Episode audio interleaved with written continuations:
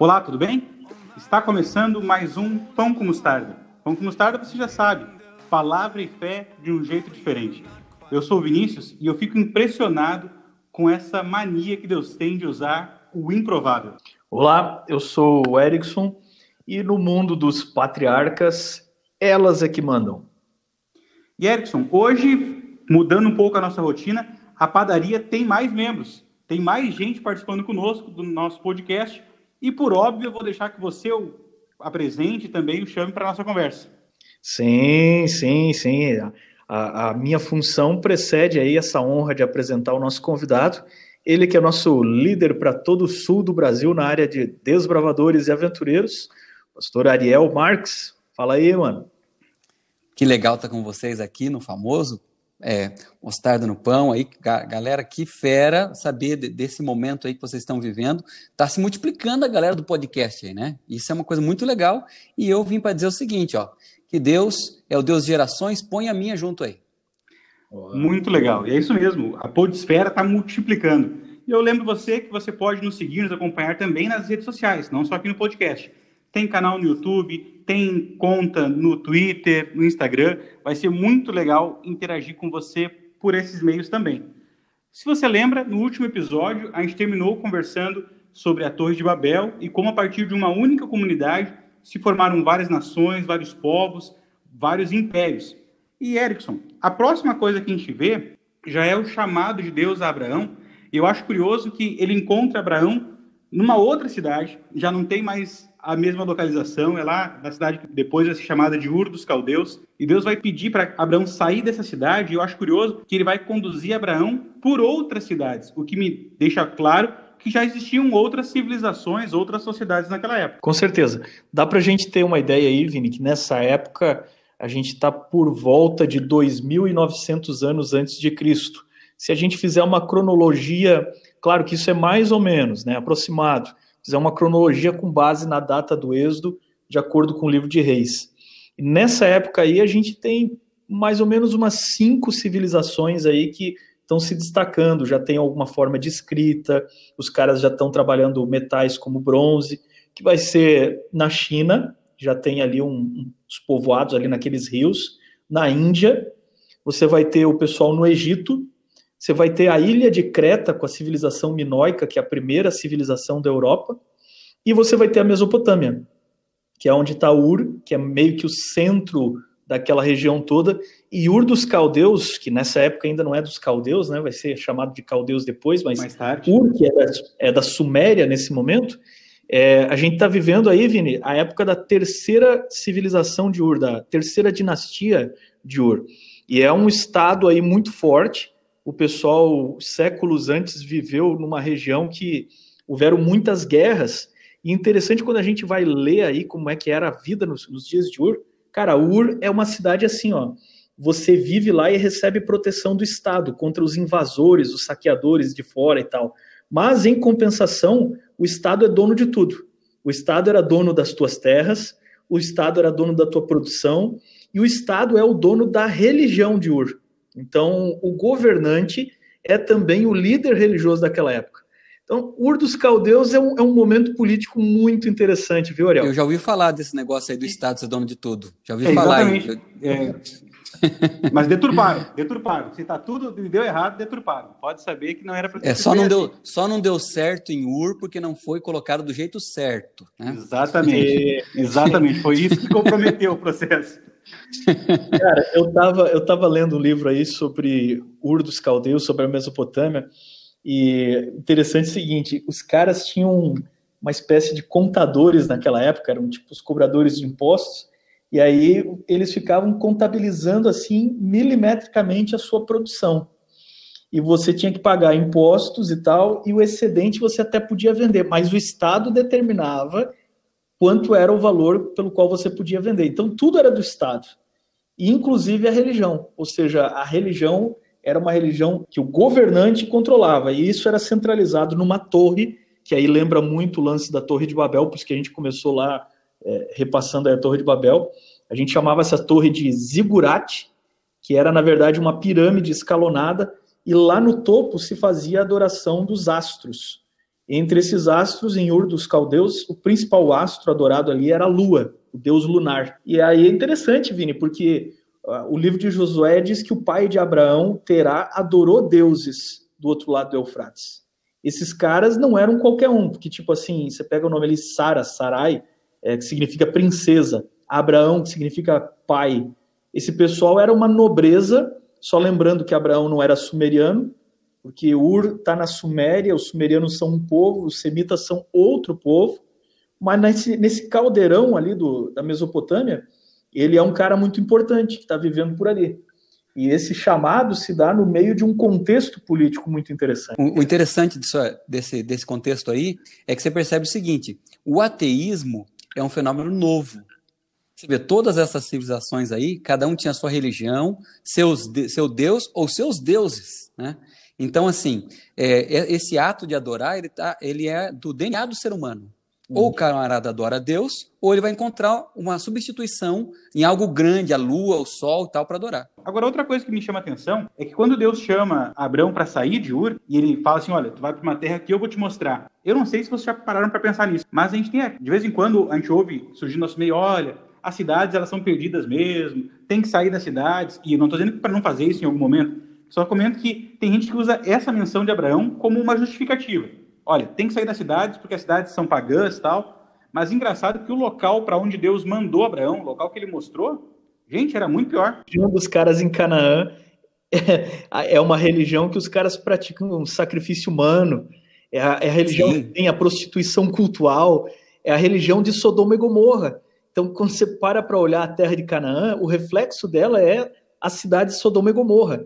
Deus não vai mandar fogo do céu e destruir Ur, mas mandou fogo do céu e destruiu é, cinco cidades do Vale do Jordão. Tanto que tem assim, tem um ditado que é aquele assim, não tem pecadinho nem pecadão, mas quem lê Levíticos percebe o seguinte, Deus começa no capítulo 4, ó, oh, se alguém pecar por ignorância, se alguém matou por querer, assim, quando chega no capítulo 20, Deus faz um contraponto aos pecados de Canaã.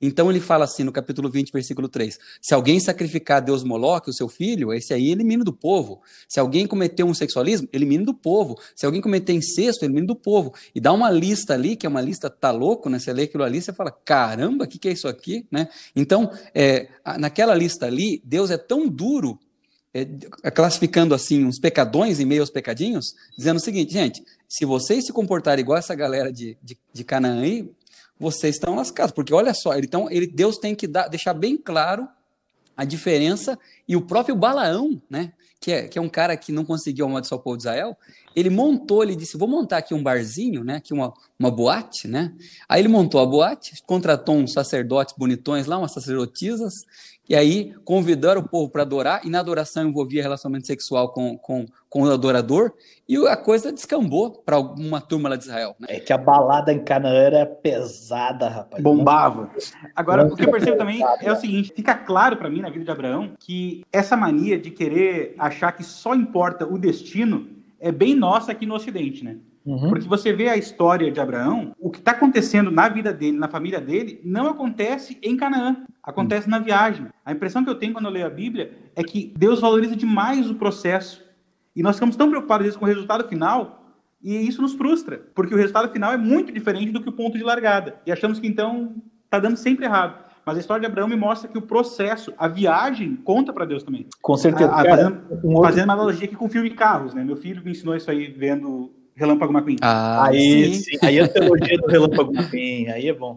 Cara, outro, outro mito que eu acho que tem que perder com Abraão é o seguinte: é, imaginar ele sempre assim na figura que a gente vê dos desenhos bíblicos, assim, um vovozinho, assim. Ah, não, né?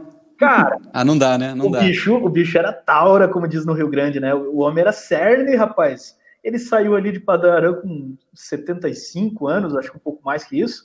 E aí, meu amigo, quando você vê os próximos momentos, ele está em Canaã, ele se envolve numa guerra ali contra quatro reis, e o cara vai lá e, e arrebenta, cara. E ele é um, ele é um sheik, ele é um daqueles chefes tribais nômades, é, é um cara que é apto para guerra, é um cara que, com cento e poucos anos, ele está subindo a montanha lá com o filho, e ele, depois que, ca cara, que casou depois. O homem tá fazendo filho, o homem tá tendo filho, rapaz. O homem era sério, é, o, rapaz. O, o ponto-chave é o seguinte: a idade ali engana a gente. Porque fala 75, 75 hoje é uma idade aí de coronavírus, do risco e tal, né? Tá aposentado e tal. Mas é assim, é, a, ali ainda não era como no, no, período fera, que a galera vivia quase mil, como Matusalém. Uhum. Mas é, ainda era um período onde, pra, principalmente para esse povo que Deus abençoou, há uma longevidade maior. E então, assim, chega a 75, né? 175 Abraão. Exato. Então, com, com 75, galera, imagine ele uns quarentão, assim, tipo a gente. Oh! Inteiraço, assim, e tal. Bagual, como diria no Rio Grande do Sul. É. então, é, é, essa, essa figura, assim, do velhinho e tal. Outra coisa, isso que você falou, Vinícius, é bem interessante, porque Deus pede para ele deixar Ur, porque se Ur tinha uma, uma religião que obrigava a galera a estar no estado de seguir aquela religião, ele não teria liberdade de reconstruir. Aí a gente fala com dó dele. Não, coitado de Abraão. Aí ele teve que morar na tenda ali, naquela tendinha dele. Será que molhava dentro e tal? Então, assim, a gente apequena as coisas quando na verdade esse era um, era um modo de vida naquela época, né, que, que até hoje alguns ainda vivem assim. Sim. Né? E além disso, né, é, Abraão continua na posição, ele, ele é, um, é um rei ali, né? Ele tem esse status de rei perante os demais, né? Então isso, isso não pode ser desfeito. E o mais legal é o seguinte: Deus tem uma, uma bondade demais, né? Porque aquele povo ali era idólatra, é, a religião deturpada, só que Deus manda Abraão para lá e fala assim: e Abraão, tem mais uma, ó. não está pronto ainda a terra para você. Já vai rodando é por lá, mesmo. dando uma olhada, dá uma olhadinha. Só que a terra é dos caras ainda, não é para você conquistar ainda não. Não, o pior é a notícia de que a terra vai ser dos descendentes dele dali a 400 Da quarta anos, geração. Cara. Cara, não é nem do filho dele, cara. Não é nem do filho dele. E, aliás, o filho é, nasceu, hein? Falar em filho é impressionante o, a mania que Deus tem de pegar o improvável, né? Porque é o seguinte, ele vai construir uma nação, ele vai fazer um pacto com a humanidade para abençoar o planeta inteiro. Quem que ele escolhe? Começa escolhendo um camarada, estava numa sociedade pagã, de família pagã, de uma sociedade controlada pelo Estado de uma maneira absurda, que é casado com uma mulher estéreo. Pois se o plano é justamente fazer um filho, não é possível que aquela cidade inteira não tivesse uma mulher que fosse fértil, não é possível. E aí você, Verdade. E você vai ver na sequência da história, eu não quero. Bom, vai, todo mundo já conhece a história, não vai ser um spoiler. O fato é o seguinte: na sequência da descendência de Abraão, isso vai acontecer de novo. Abraão, esposa é infértil, daí Sara fica grávida. Mas antes disso, Abraão tem um outro filho, Ismael. Podia continuar com Ismael, estava tudo certinho. Não, Deus escolhe com Isaac. Aí Isaac vai e casa com uma mulher que é estéreo. Aí Isaac tem mais de um filho. Tem Esaú e Jacó. De novo, podia continuar com, com Esaú. Mas Deus vai lá e pega Jacó, que adivinha, casa com uma mulher que é infértil. E isso é uma sequência. Deus parece que está de propósito pegando o improvável, aquilo que sai fora da rotina para deixar claro que tem mão dele por trás. Mas tem um outro lado da moeda. Sempre eu, eu consigo notar na vida desses homens que eles não eram marionetes. Deus está por trás, está deixando bem claro que ele está no controle, não está não tá pegando o caminho mais fácil. Mas na história de Abraão, Isaac, Jacó, eu vejo que o ser humano não foi feito um boneco. Porque se fosse, vamos combinar que podia escrever a história desses caras de um jeito mais bonito, né? Podia passar um pano, dar uma lustradinha, porque perfeitos eles não eram. Não, aí... A Abraão teve episódios aí de mentira, né? Sim. Foi um momento ali de, de fiasco perante os, pagãos, os pagãos, que se Deus não intervém, teria dado problema. Sara era uma gata, apesar de ter quase 100 anos, né? Porque assim, o camarada tem uma mulher lá, chegando nos 90, e daí bate um medo dele e fala, cara, vão roubar minha mulher. Tu porque... pensa, e assim, e, tu pensa o crossfit e outra, que o cara não fazia, né? Não, aí é, aí é zumba gospel e tal. Ele tinha um processo de. Pressão total. Pressão total. cara, a vida, a vida do. E, e agora, agora só, só um detalhezinho. Gente, tinha que ser bonita. Porque se vai ser o pai e a mãe de uma grande nação, é, né? se fosse dois feios, cara, aí a gente tava lascado. Acabava com o plano e. Cara, vida, Na terceira geração, o pessoal fala: que, que é isso? A vida, a vida, não era fácil, né? Porque a, a mulher nascia bonita, rapaz. Primeiro que ela já era invejada por todas as outras, então já era odiada por todas as mulheres, né? Depois ela era cobiçada por, pelos caras, como o faraó ali que quer roubar ela de Abraão. Então a vida, a vida era triste para a mulher, né? E aí tem um lance que eu acho muito interessante aqui sobre a, a época que nós estamos falando, que é a cultura patriarcal, que é a discussão do papel da mulher, né? E aí não podemos até apanhar, porque só tem três marmanjos aqui, não tem nenhuma mulher nesse, nesse nosso... Não, é, não temos lugar de fala. Não, tem lugar de fala. Lugar de fala né? Mas, cara, eu, eu vou defender aqui o lado das mulheres e vou dizer o seguinte, ó. E aí é a minha apresentação no início. Nesse mundo dos patriarcas, nessa história dos caras aqui, quem manda são elas. Cara, é sempre elas, porque quando você tem a história de Abraão, quem tem a ideia, segundo a lei e a cultura da época, de dar serva para ele ter uma, um filho com a serva, é Sara. Aí ela já não gosta é do resultado, ela briga com a serva, quer mandar embora, Deus aparece lá e diz assim: não, não, não, tua mulher tá certa, obedece tua mulher aí. Aí manda o Agar embora, entendeu? Na história de Rebeca lá e de, dos filhos gêmeos, quem arma toda aquela presepada lá de Jacó e, e faz as peles lá para Jacó se disfarçar de Esaú e tudo mais, é a mãe. Quem vai arrumar lá um, um lugar para Jacó ir embora, fugir, é a mãe também. Então, sempre, cara, você tem as mulheres tomando decisões importantíssimas nessa história. Elas têm um papel. É, inclusive, Isaac é o contrário, realmente. Isaac, claramente você vê que ele, que ele, ele tem um papel passivo. Uhum. E é interessante, né? Porque assim, é, o pai manda manda buscar a esposa para ele, tal, ele fica de boa. Quando volta, ele está ali passeando e tal, ele olha, né? Então, assim, é, aí, aí veio a mulher, ele levou para a tenda, se consolou da morte da sua mãe, quer dizer, sentia falta da mamãe. então, assim, cara, eu fico feliz de da Bíblia falar assim dos patriarcas. Porque, cara, se fosse apresentado assim, só super-heróis, Aí eu olhava para minha vida aqui e falava, tô ferrado. Esculhambou. Tô ferrado, porque eu não, eu não sou tão macho assim não. e tal. Então, assim, para você que está ouvindo o podcast e tem, assim, é, é um cara mais calmo, uma mulher tá mandando em você, fique tranquilo, cara, você pode ser até patriarca. Daqui a pouco você é parte da promessa, filho, você não sabe. Assume, assume que a mulher manda em você, que é mais fácil, viu? Se adiante, não deixa ela mandar Agora, É isso vai aí. Lá, vai lá e isso é, isso é impressionante, pelo seguinte, vale lembrar que toda essa história está sendo contada por Moisés para justificar o fato de Israel ser um povo escolhido. E aí você está vendo assim, ó, ele está contando uma história e está relatando mentira, está relatando fracasso, está relatando os problemas que ele não precisava. Não era autobiografia, não era Abraão contando a história dele, não era um trabalho jornalístico, nada disso. Era Deus inspirando Moisés, ele está contando a história do começo, ele podia muito bem ter ocultado essa parte. Porque tem muita gente que vai ler depois os outros livros de Moisés e vão acusar ele justamente isso aí, de ser machista, de ser segregacionista. Mas a largada da história mostra que Moisés não, não tem essa preocupação, muito menos esse intuito. Outra coisa que, eu, que fica para mim bem claro na sequência dos patriarcas é que eles eram bem diferentes entre si. A gente vê Abraão um guerreiro, a gente vê Isaac mais passivo, a gente vê Jacó um mentiroso, a gente vê José um estadista. Mas todos eles, eles são unidos para mim num detalhe curioso, que é o seguinte: prioridades. Desde que Deus tira Abraão lá de Ur e diz: Olha, em ti serão benditas todas as famílias da terra, eu vou abençoar quem te abençoar, vou amaldiçoar quem te amaldiçoar, é contigo o plano. A impressão que eu tenho é que Abraão e, os, e a descendência deles assumiu para si, como prioridade número um, o plano. O plano. E se for preciso pelo plano, tu vai mudar de cidade, se for preciso pelo plano, tu vai aguentar uma aprovação, uma privação, tu vai passar perrengue, porque o plano era maior. E quando isso não, não fica tão evidente, a gente vê nas entrelinhas por que, que Deus escolheu essa linhagem. Esaú, por exemplo, é o exemplo típico do camarada que não tinha prioridade na vida, né? Porque por mais fome que tu tenha, não é possível que tu troque tudo por um prato de lentilha. Que fosse um prato de coisa boa ainda, mas lentilha, quem come lentilha? Trocou é. ali por um cup noodles. Pois é, não, não é, é surreal algumas coisas.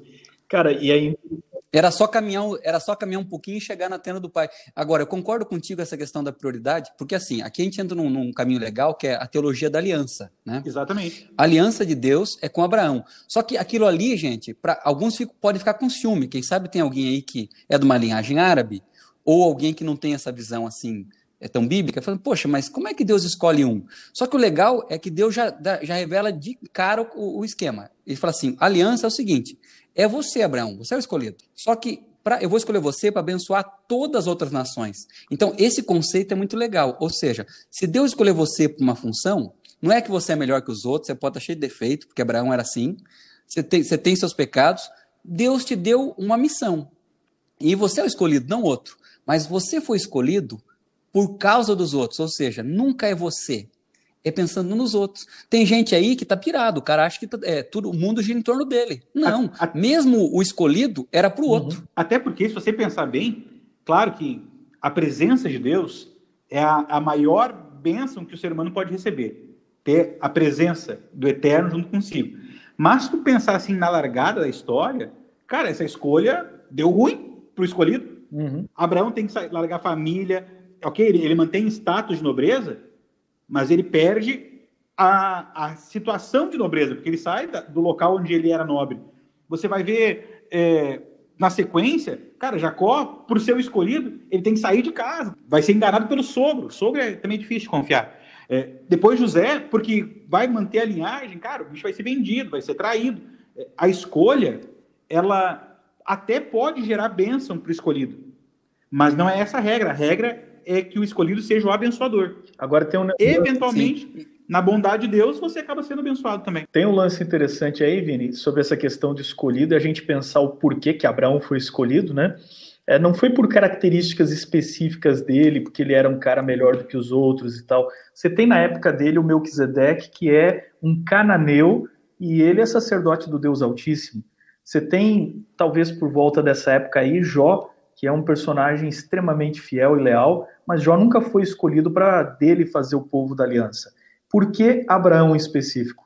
Quando você olha o livro de Gênesis, tem uma, uma parada aqui que é o Toledote, que são as gerações, estas são as gerações, uma expressão que usa muito em Gênesis, e o que a Bíblia está defendendo com essa teologia das gerações é que existe uma linha contínua para você identificar quem é o Messias. Vamos voltar lá naquele primeiro podcast que a gente falou dos heróis, da vinda do Messias e tal, desde a promessa de Gênesis 3,15. Como é que os caras iam saber que o Messias era o Messias correto? Então tinha as profecias messiânicas e tal, mas a gente viu que já tinha ali anti-messias ou anticristos que queriam se fazer como falsos messias. Mas como é que eu ia saber quem é o Messias verdadeiro? Então você tinha que rastrear a linhagem desse Messias através das gerações corretas. Então, é, Noé, 100, e de 100 você tem uma linhagem ininterrupta até Abraão, e essa é a linhagem. Entre os 100, um escolhido. Desses daí, você vai ter então dos semitas, pronto, dos semitas você vai ter a ah, linhagem de Abraão, e desse aí vai, vai ter que vir o Messias verdadeiro. Então, quando o Messias nasce, os caras vão dizer lá na frente assim, ó, ah, ele é da casa de Davi, da casa de Davi é descendente de Judá, o cetro não se arredará da casa de Judá, e Judá é filho de Israel, Israel é descendente de Abraão. Então existe esse conceito para identificar de onde nasce, onde nasce o Messias e qual é a linhagem para ter certeza de que esse aí é o cara certo. Existe um esforço ao longo de toda a Bíblia de preservar a linhagem do Messias. E é aí a aliança vai, a aliança vai se renovando, mas ela, ela mantém a raiz anterior. Então, assim, aquela promessa lá para Noé, que ele foi abençoado, que recai sobre o progênito dele sem, ela continua. É por isso que Abraão vai fazer o rito da circuncisão e ele se torna para a família de Abraão e ele vai dizer assim, ó, esse aqui é o sinal da aliança. Por que, que era o sinal deles? A circuncisão era algo que outros povos já praticavam. Por que, que eles adotaram como tem uma foto aí, tem uma foto que foi colocada no, no nosso site, pode olhar lá o que é circuncisão. Não, tô brincando. Porque, é, o que eu percebo também é o seguinte, só, pode falar. Para concluir aqui, a circuncisão ela é um corte, ela é uma, um sinal, como que dizendo assim, olha, o Messias vem, mas não pela minha força, da minha linhagem, do meu corpo. Ele vem de forma milagrosa pela minha linhagem. E é por isso que você termina quando chega o Cristo. E quando a gente fala assim em linhagem, em gerações, eu percebo o seguinte: todos os patriarcas, eles tinham uma, além da prioridade, eles tinham uma outra coisa bem clara na mente, que é entender que era dever deles preparar a próxima geração. Legal. Porque você vê, nasceu Isaac, Abraão abriu mão de tudo para preparar o filho da promessa. Então vai ter aquele, aquela história famosa lá do Monte Moriá, qual que é o drama ali? É porque Abraão entende que não acaba nele, que a próxima geração é importante. Aí vem Isaac, é a mesma coisa. Todo o foco passa a ser a próxima geração, tem que preparar uma próxima geração. Jacó, a mesma coisa, são Doze filhos, doze tribos vão se originar, mas ele faz questão de preparar uma próxima geração. Todos os patriarcas entendiam o seguinte, que a promessa, a aliança, ela não acaba comigo. Precisa ser passada para uma próxima geração, tem que transpor esse abismo. E é curioso que a gente vive hoje numa sociedade que, para os dois lados desse gap geracional, nós temos problemas. Às vezes é uma geração que não consegue passar para a próxima a, a, fé, a herança, o chamado, e, a, e às vezes é a próxima geração que não consegue ouvir o que a história que aconteceu, porque esse é um detalhe. É, de todos esses aqui, quem ouviu o chamado foi Abraão. Isaac teve que acreditar no pai. Jacó teve que acreditar no pai e no avô. É, José teve que acreditar no pai. São os dois lados que está acontecendo aqui. É uma geração preparando a próxima e a próxima entendendo que Deus se comunicou com as anteriores, que não é com você que a coisa vai começar. Uhum. Eu concordo muito com isso, tanto que eu falei no início que Deus é o Deus de gerações, coloca a minha também. Pelo seguinte, hoje eu tenho que entrar nessa benção aí também. Exatamente. E é muito legal, é que Deus é Deus de pessoas, galera. E isso, assim, dar, dar o seu nome ou você ser avalista de alguém é uma coisa bem complicada. Então, por exemplo, tem poucas pessoas que eu indico assim, e alguém pergunta, mas Ariel, você indica fulano? Né? Indico. Você tem alguma observação? Nada, né? Olha, Deus, ele, ele, é, ele, é, tão demais que ele faz o seguinte: ele pega uns caras aí que, que têm defeitos e ele fala assim: como é que você vai ser conhecido? Não, eu vou ser conhecido como Deus de Abraão. Eu vou é ser verdade. conhecido como Deus de Isaac. Genial. Então, assim, eu posso ser conhecido associado com Deus também. Ó, o Deus do Ariel é o Deus verdadeiro. Cara, isso é muito louco, porque quem somos nós para ter esse direito e esse privilégio? Se você estivesse inventando uma história para querer justificar o teu mito fundador como civilização e como povo, nunca ia escrever uma história dessa onde o teu pai fundador é um cara que mentiu e enganou todo mundo, cara. Nunca, nunca. Sempre o herói fundador, mas não, mas nunca, o herói nunca, fundador nunca. é um cara semideus, é um cara que ensinou tudo para a civilização, para o povo. Todo mito fundador inventado é uma lorota desse tipo. Quando você olha para a Bíblia, é um personagem extremamente real. Jacó é extremamente igual a todos nós. Ele é sujeito ao medo, à ambição, ele mente, ele faz de tudo, cara. E o mais interessante para mim dessa história toda é que essas presepadas que ele faz aí enrola todo mundo, né? Que aquilo que nós fazemos enrola os outros. Seja bom, seja mal, qualquer ato que nós fazemos. Isso é o livro de Gênesis, né? É, o, é os inícios. Como tudo foi iniciado, como você causou, como causaram a história. Então você tem dois, dois grandes, duas grandes pontas aí. Você tem o ser humano causando um monte de presepadas que vai culminar na, em todo esse ódio entre os irmãos, fruto da família bagunçada do Jacó. E esse ódio todo leva à venda de José. José cai escravo, vai parar no Egito e vai terminar a história, meu amigo, com José recebendo os irmãos de volta. E aí ele diz assim para os irmãos, depois que morre Jacó e tal, e aí os, os irmãos estão com pena, estão com medo que ele vai se, se vingar. Ele olha para os irmãos e para mim eu acho que é, é a tirada máxima da história ele olha e diz assim: Não foi vocês que me mandaram para cá, foi Deus quem me enviou para cá para preparar a salvação da nossa família, o caminho de todos nós. Cara, para mim, assim, o que, o que mexe comigo muito, toda vez que eu leio, assim, vem um monte de coisa legal na cabeça, é Gênesis 37, versículo 2. Porque assim, José tem uma história muito triste, mas a Bíblia fala assim, ó. Esta é a história de Jacó. Aí para. Tinha José 17 anos. Ou seja, para contar a história de Jacó, amigo, precisa contar a história de José. E Deus está procurando em cada família pelo menos um para aceitar ele e para ele transformar e para você ser uma bênção na história da tua família. José é, é, uma bênção na história da família dele, ele permanece fiel e a fidelidade dele traz para todo mundo grandes bênçãos. Ou seja, cada família, gente, precisa ter pelo menos um. Às vezes você é o único na família aí. Cara, persevere, porque ali ninguém conta a história de Jacó sem contar a história de José. De 12 filhos, ele sobressai. Então, assim, para contar a história de Deus, talvez vai precisar da tua história. É, as vidas, elas estão conectadas, né?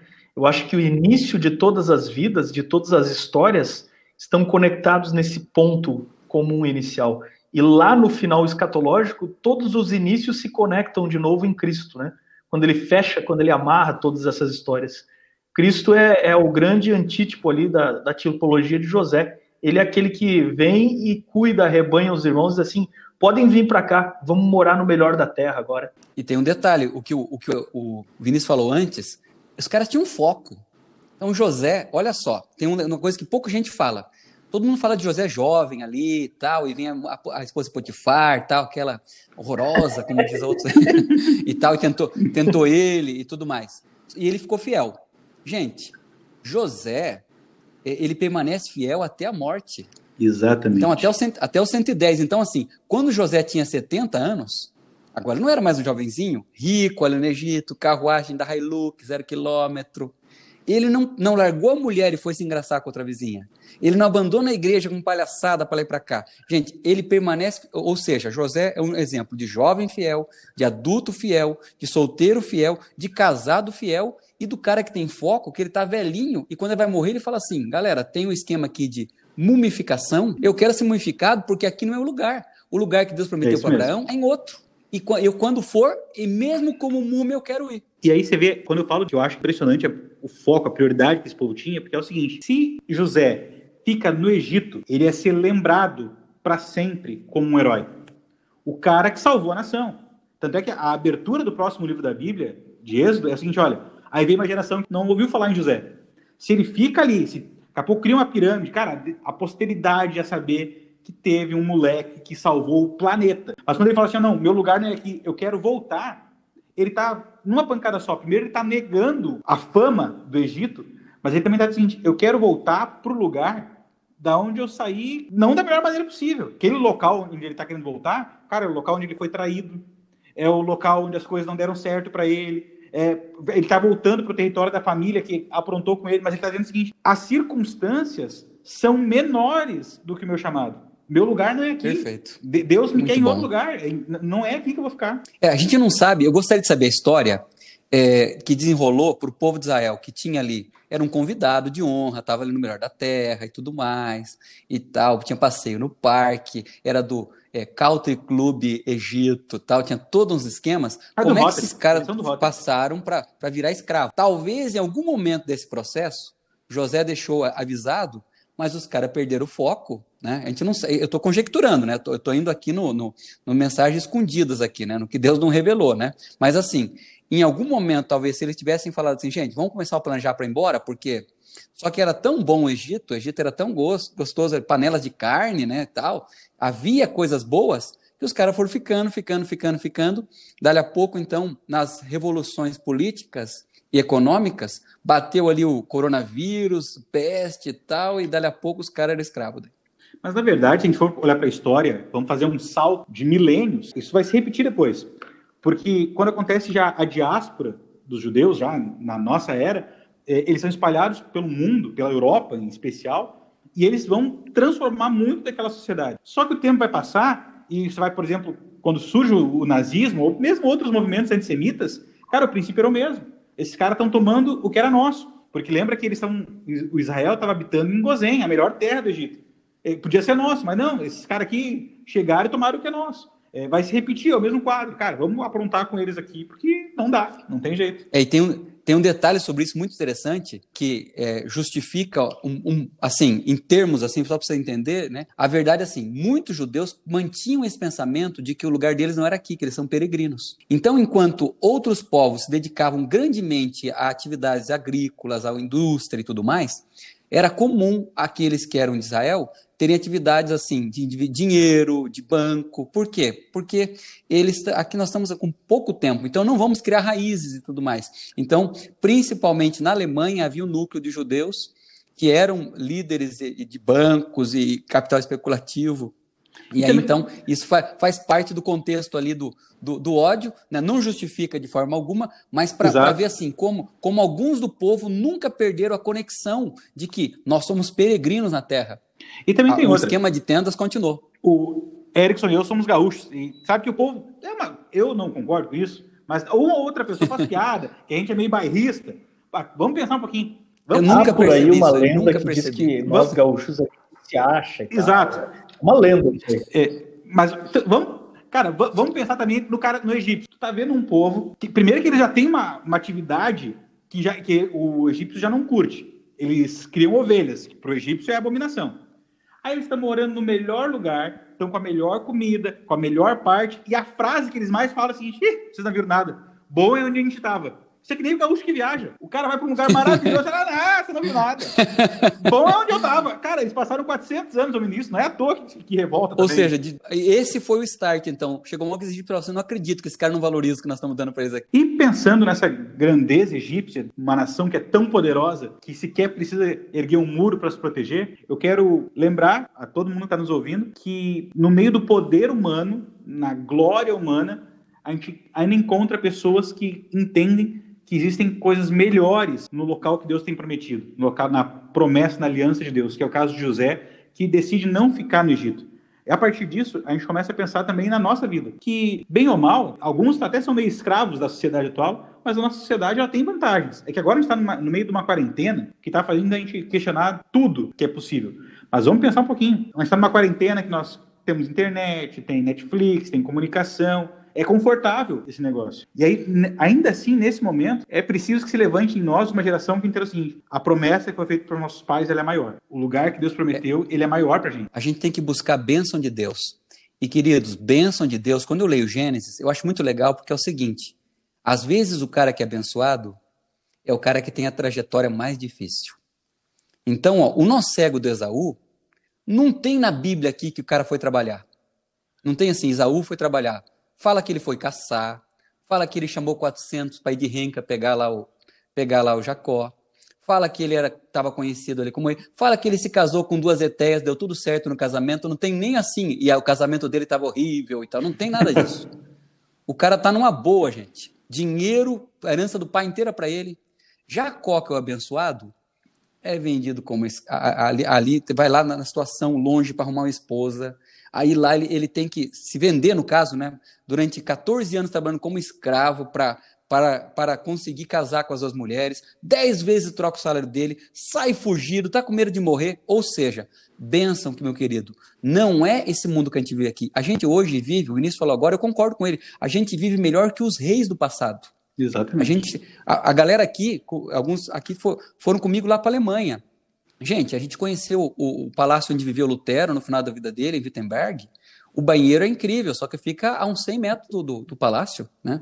Então, é, assim, o cara mais rico daquela época tinha um pinico embaixo da cama. Então, é o seguinte, a verdade é que hoje, quem uma família de classe média tem ar-condicionado, come o que quer, pede pelo iFood, a gente tá vendo bem pra caramba.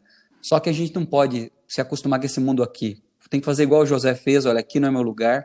E assim, escolher a bênção de Deus não significa só sucesso aqui. Bênção de Deus pode ser uma trajetória mais dura, com provações e lutas, mas que vão me conceder sabedoria para eu e minha família nos conduzirmos para o lar celestial. Legal. Eu fecho aqui com o princípio da continuidade, né? Houve um início na nossa história, que é o Gênesis, mas nós temos que ter uma continuidade da transmissão da esperança e da mensagem. Você olha para o livro de Gênesis, cara, um dos personagens mais sem graças que tem ali é o tal do Isaac, né? Porque ele, ele é tão desvalorizado que ele só é conhecido por ser filho do pai dele ou pai do filho dele. Que quem realmente é protagonista é o pai e o filho dele. Ele está no, no meio caminho. Mas quando você para para pensar que é Isaac o grande herói que fez a continuidade de Abraão para Jacó, você percebe que ele foi o cara mais centrado que teve. Ele teve o casamento mais centrado de todos, a vida mais estável de todos. Ele foi o cara que menos se meteu em confusão e o cara que menos causou confusão para todos os outros. Pode ser que seja um personagem assim meio sensal, porque talvez não tá no meio de tanta treta e presepada, mas ele é o camarada da continuidade que soube ser fiel e soube entregar para a próxima geração. Na corrida de é, revezamento, Isaac soube pegar o bastão Sim, passar o bastão. sem causar e problema sem ele, todo mundo, né? não tinha ele é o cara que menos causa problema. E apesar da, das dificuldades pessoais de se posicionar, então tanto que ele achou que ia morrer, morreu, foi morrer bem depois, né? Fez uma pegadinha na morte dele ali com a galera. A hora que ele abençoa, de forma enganada ali a Jacó, chega Esaú e ele fala assim: seu irmão foi abençoado e ele será abençoado. Então, assim, o, o, o, segredo desses caras era o seguinte: o respeito deles, a confiança no plano de Deus, era, era isso era intocável, independente do caráter fraco ou forte. Queridos, esse foi o nosso livro de Gênesis, terceiro capítulo e último desse livro. Nós abriremos o próximo conversando sobre Êxodo. Erickson, eu penso que é um bom momento para a gente terminar aquele nosso jeito sutil e tradicional de sempre. Ah. Agradecer, primeiro agradecer ao pastor Ariel por ter estado conosco, foi muito legal. Ah, foi, muito, foi muito legal participar. Obrigado, galera. Foi show. E da nossa parte, Érico e eu, gente, obrigado por terem estado conosco. Agora desliga esse celular, apague esse é computador e vai ler a Bíblia.